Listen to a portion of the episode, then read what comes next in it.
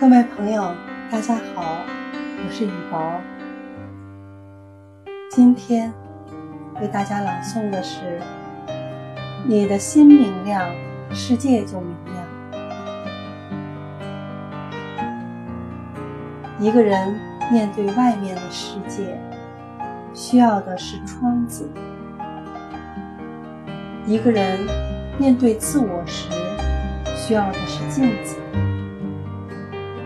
通过窗子能看见世界的明亮，使用镜子能看见自己的污点。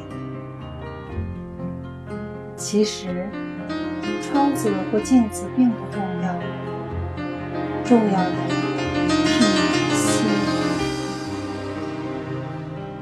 你的心明亮，世界就明亮。